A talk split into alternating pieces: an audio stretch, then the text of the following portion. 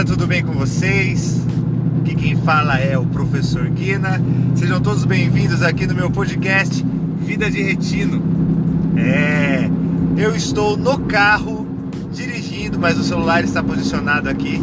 Estou com as duas mãos no telefone, sim. No telefone não, no celular não, também não. No volante.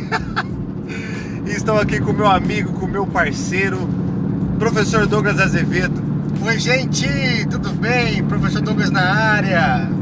Douglas é teólogo, professor de história, professor de escola pública, já também deu aula em escola particular, professor de seminário teológico, Escola dominical. escola dominical, hã?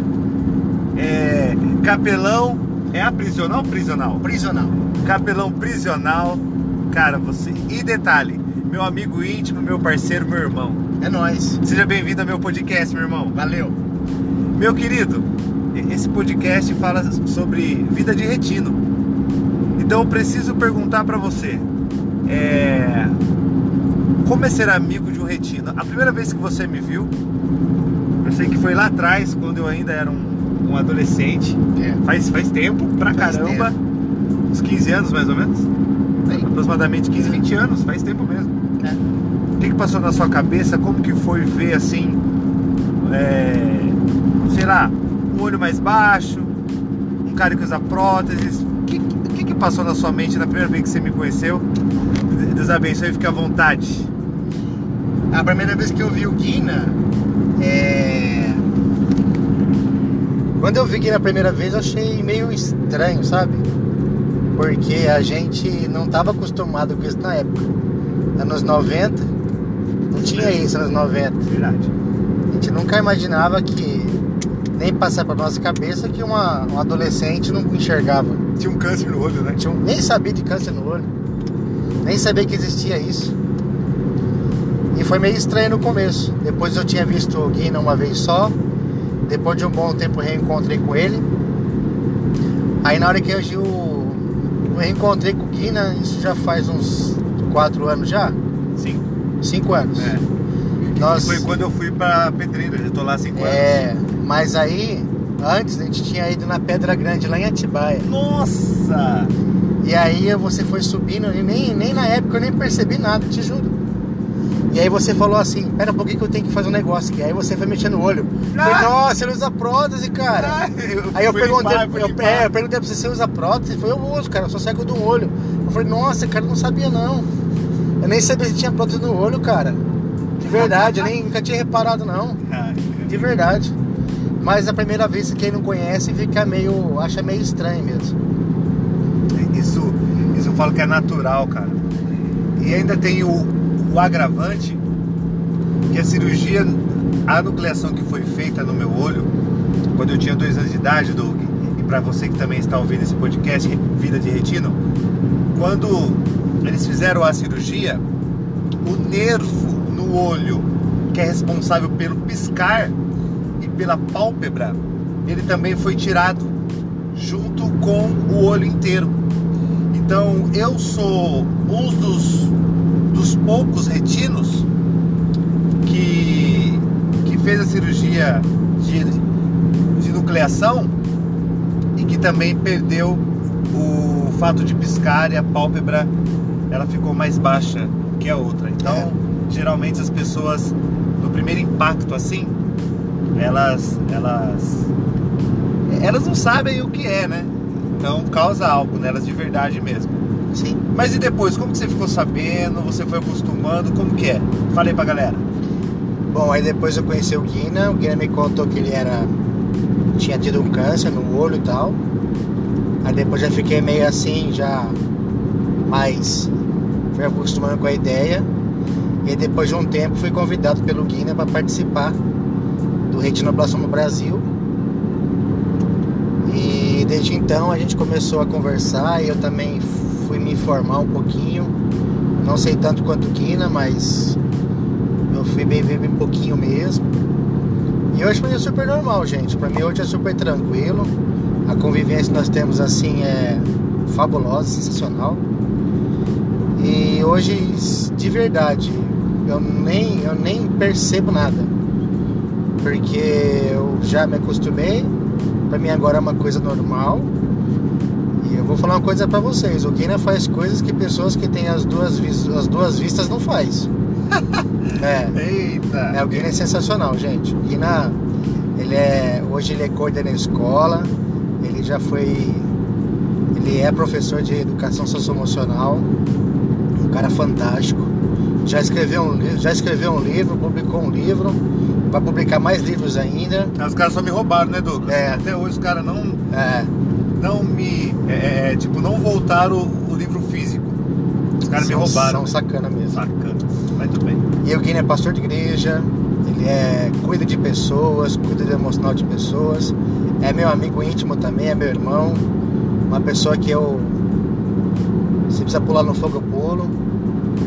E é assim, uh, cara, se você conhece alguém que também tem, não só retinoblastoma, mas que tem algum tipo de limitação, cara, seja o máximo possível, é, leve, encare normalmente. Porque muitas vezes a pessoa não tem, não tem culpa de ter acontecido isso, são coisas da vida. Não desfaça de ninguém, seja o mais acolhedor possível. Encare uma pessoa com uma limitação como uma pessoa normal mesmo, porque ele é uma pessoa normal, tem sentimentos como você também tem. Mas assim, viver com retinoblastoma é um outro universo, gente, é um universo paralelo. Porque assim, você vê que as pessoas, por não saberem ou por não terem informações, acabam desfazendo, acabam querendo ficar longe, preconceito distanciar, mesmo, né? preconceito. Verdade. Mas quando você tá junto, você conhece e você acompanha o dia a dia, é totalmente diferente, pessoal. Então assim, é uma, é uma experiência muito bacana. É algo assim maravilhoso, de verdade. Você tá com alguém que tem ou retinoblastoma, ou alguém que tem a surdez, ou alguém que tem uma limitação física, um cadeirante, gente, é, é um outro universo. Você, quando tá junto, você não percebe. E você acaba tratando a pessoa como você trataria uma pessoa que não tivesse limitação. Essa que é a verdade. Rapaz, Doug, obrigado pelas suas palavras. Eu, eu, eu, eu sou feliz verdade por ter você como meu amigo e como eu disse, amigo íntimo. Os caras sempre falam assim, as pessoas que nos escutam falar sempre falam assim, nossa, vocês dois conversando é sempre uma rasgação de seda.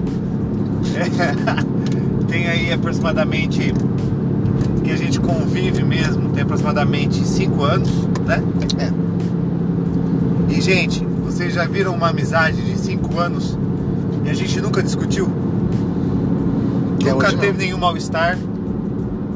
Sempre dando risada. Quando a gente fala sério, a gente fala sério. Mas o falar sério sempre muito educado um com o outro. Concordamos em muitas coisas. Discordamos em outras, mas respeitamos aquilo que nós discordamos. Eu acho que é muito pouco também. Acho que a nossa, nossa É. discordância é muito pouco.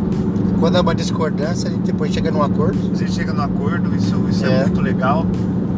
E, cara, muito obrigado de verdade por participar do meu podcast, Vida de. Retino. Obrigado eu. É uma honra, espero que seja a primeira aí de, de, de várias participações suas, viu? Obrigado. Muito obrigado, Doug. Deixa aquele abraço aí pra galera que está ouvindo. Pessoal, um abraço para vocês. Aqui é o professor Douglas Azevedo. Deixa um abração para todos vocês. É uma satisfação participar desse podcast.